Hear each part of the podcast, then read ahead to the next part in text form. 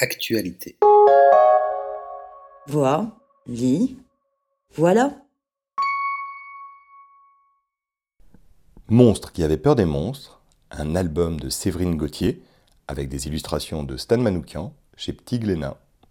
On a dit beaucoup de choses horribles sur les monstres, mais vous verrez que ceux de cette histoire ne sont pas très différents de nous. À ce petit détail près, qu'ils vivent la nuit et dorment le jour. Monstre, c'est l'histoire que connaissent tous les enfants. C'est apprendre à affronter ses peurs, à les dépasser, découvrir que les adultes mentent et que leurs histoires, même les plus terrifiantes, ne restent finalement que des histoires. Séverine Gauthier, avec les dessins de Stan Manoukian, nous en raconte une bien belle. Celle de monstre, justement. Une créature pas vilaine, mais assurément pas jolie. Tous deux nous embarquent dans un univers féerique, et il est fort regrettable que vous n'ayez pas souscrit au podcast en couleur.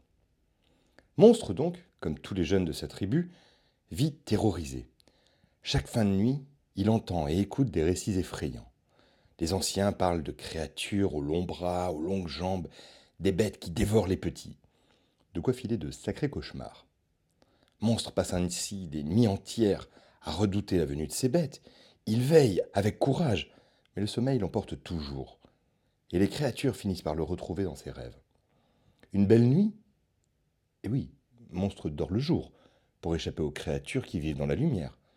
Une belle nuit donc, il apprend que certains de ses amis redoutent aussi ces bêtes et ces histoires. Ils décident alors tous quatre d'affronter le jour pour le faire disparaître.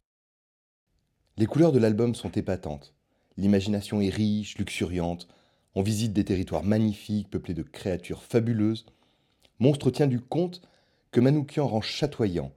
Ces petites bestioles au croisement de la chauve-souris et du diablotin à queue poilue, particulièrement rares en cette saison, avec des bois qui sortent du crâne, de gigantesques oreilles et de minuscules ailes, tout cela participe de la richesse des créatures, gentiment monstrueuses, mais assurément incroyables.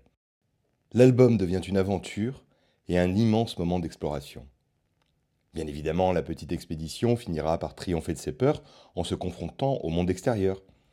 On s'affirme, on parvient à vaincre les angoisses tapies, à surmonter l'inconnu, qui en fin de compte n'était pas si terrifiant.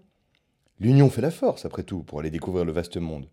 Et Monstre, qui avait peur des monstres, en est un magnifique exemple. Comme toujours, le texte et les visuels sont à retrouver sur www.actualité.com. Merci de votre écoute et à bientôt.